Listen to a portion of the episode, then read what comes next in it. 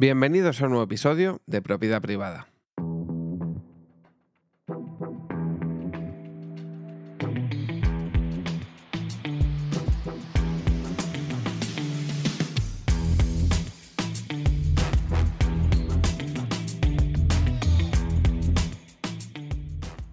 Bueno, pues a falta de una jornada para que termine este split de la Kings League, que para quien no sepa, bueno, resumido brevemente, la Kings League es un torneo de fútbol 7 que se ha sacado piqué de debajo de los huevos, ¿vale? Lo comenzó en enero, donde 12 presidentes, la mayoría streamers y dos exfutbolistas, como son Iker Casillas y el Kun Agüero, pues a través de un draft eh, tienen equipos y básicamente compiten en una especie de torneo para eh, pues conseguir un título. Entonces estamos en el segundo split, que quiere decir es como si fuese la segunda temporada, donde pues van cambiando las normas eh, con el único fin de seguir generando audiencia, porque no tiene mucho sentido que vayas cambiando constantemente las normas, ya que es un mareo tanto a la audiencia como a los árbitros eh, absurdo, ¿no? Pero al final necesitas ir generando ese seguimiento, ese tirón, ese... Mm, pues esa necesidad a la gente de verlo a través de estos cambios, ¿no?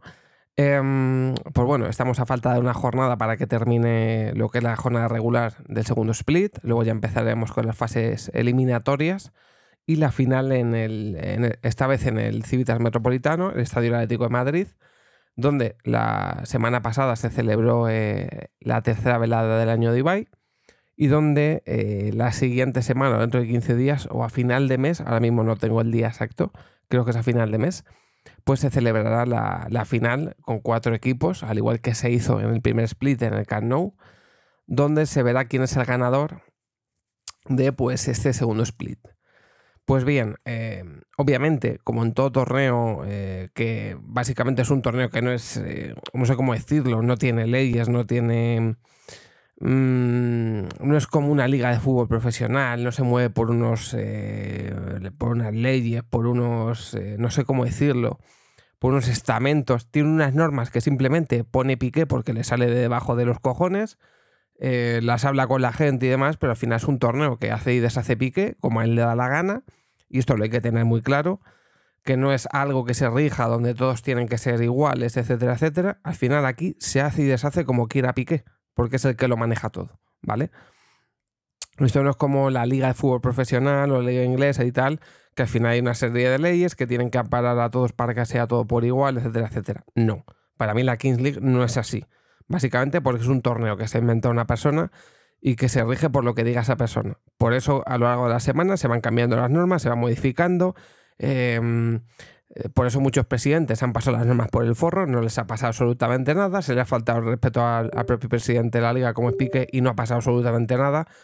Entonces da a entender de que sí, de que aunque lo dijese en un torno sarcástico Tebas, es un circo, es una especie de, pues, de circo, donde los propios streamers se prestan a ello con tal de generar audiencia, de generar pues tráfico, de generar contenido y al final que esto es de lo que va de generar dinero, ¿no? Entonces hay que tener muy claro que esto no es más que un show, ¿vale? Donde lo que interesa es eh, generar tráfico, generar movimiento y generar pues dinero.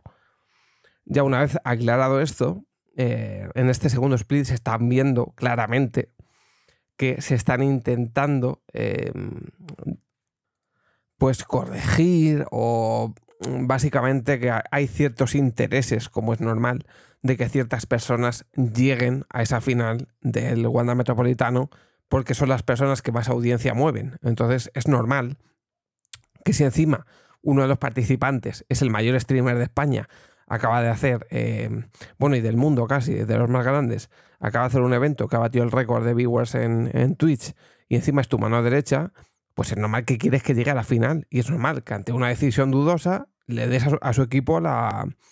pues vayas a favor de su equipo. O sea, es que es normal. Igual que Ibai, en su velada, la primera persona que tenía confirmada, que ya lo dije en el episodio, para que participase, era Sammy Rivers, la Rivers mexicana que mueve una audiencia masiva. Te interesa que esta tía esté en la velada porque te va a traer a todo su fandom, a toda su audiencia, y son espectadores, es obvio. Yo estoy seguro que si en una velada no metes a nadie de México ni a nadie de este tipo de gente, la velada tiene muchísima menos audiencia. O sea, es obvio. Entonces, por, ejemplo, este fin de semana ha habido un, robo a la gente de 1K terrible en su partido. O sea, un gol en el que se va el, el delantero de 1K solo a marcar y pita al final de la primera parte del árbitro. ¿Pero esto qué es? Claro, casualmente se lo haces a un equipo pequeño porque es Porcinos el que se está jugando el primer puesto. Es que es descarado muchas veces. Entonces, pero que no me extraña. No me extraña porque ya hay bromas con la Porcinos League, en los eh, After Kings y, y en los, eh, en los eh, programas que hacen en los partidos después, o sea, en los, los días después del partido. El propio Ibai se pasa con Piqué tres pueblos, se ríe de él y no pasa absolutamente nada porque Piqué se lo permite, porque le interesa. Entonces es obvio que tú vas a permitir que se condicione todo a favor de alguien porque te interesa que sea alguien, por ser quien es y por la audiencia que mueve, llegue donde tiene que llegar. Y va a pasar con Pío y va a pasar con Aniquiladores. Porque son los dos equipos de los dos mexicanos que mueven tanta audiencia que te va a interesar que les vaya bien siempre. Y si eso quiere decir que tú le digas alguna vez a los árbitros en Petit Comité, oye, que ante, una situación dudosa, pues ya sabéis hacia dónde hay que mirar, o que si hay que alguna vez eh, porque al final encima Piqué viene de donde viene. O sea, Piqué es el mismo personaje que dijo en, una charla esta de la Kings League que eh, comprar árbitros era tan fácil como eh, meter dinero en un maletín y dárselo. Eso lo dijo él. O sea, eso no me lo invento yo, eso lo dijo él. Pues fíjate si encima no tiene ni que comprarlos, porque es tú quien los paga. O sea, es tan fácil como llamar a tu despacho a uno de los árbitros y decirle, oye, cuando estéis pitando Ibai, bajad un poco el acelerador, las tarjetitas y demás, porque encima es que me acuerdo que fue en el otro split, creo que fue, 1K eh, contra, contra Porcinos, también salió 1K perjudicado casualmente. Dos tarjetas amarillas que no le pitaron o dos goles, no sé qué pasó también en el otro partido. O sea, qué casualidad, ¿vale?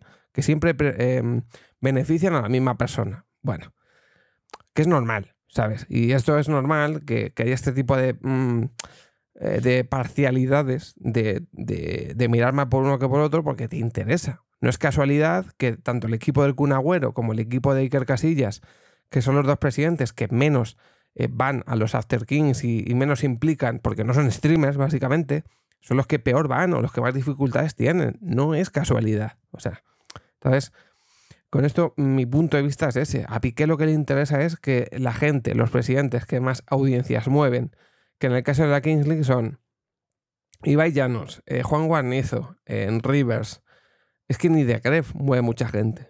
O sea, de Gref mueve mucha menos gente de la que parece. En la Kings League, desde luego, porque la gente que ve a The Gref le ve por Fortnite, le ve por otras cosas, no le ve por la Kings League. Entonces se nota mucho eh, el tema de los fandoms. Eh, tampoco hay mucho que decir, por eso me parece normal que pasen estas cosas y por eso hay gente que se queja eh, de que si robos o porcinos league o no sé qué, porque es que es un escándalo, ¿sabes? O sea, es un escándalo ya que siempre que, eh, juega porcinos contra alguien, siempre le tienen que beneficiar. Entonces, básicamente, mi opinión es que, em, que es normal que esto pase, que al final es un torneo que se ha sacado alguien debajo de la manga, que no es nada oficial, no es nada riguroso, no es nada legal o ilegal, porque esto no es ilegal. O sea, si Piqué le hizo un árbitro sacar rojas a todos los del equipo rival, lo puede hacer y nadie puede decir nada básicamente, porque va a hacer lo que le diga Piqué, que paso es el que manda. Al igual que ha metido una carta de jugar uno contra uno o ha metido gol doble a partir del minuto, minuto 38, es su liga y hace con ella lo que le da la gana. Entonces, en ese aspecto hay que entender que esto no es algo de tú a tú, no es algo de iguales, no es algo en el que haya que ser imparcial, porque al final una liga que, se ha sacado una persona de debajo del culo, que ha puesto las normas que quiere, que encima el propio, lo ha dicho el propio Piqué en, en los Afterkin, esta liga es mía y aquí se hace lo que yo quiero.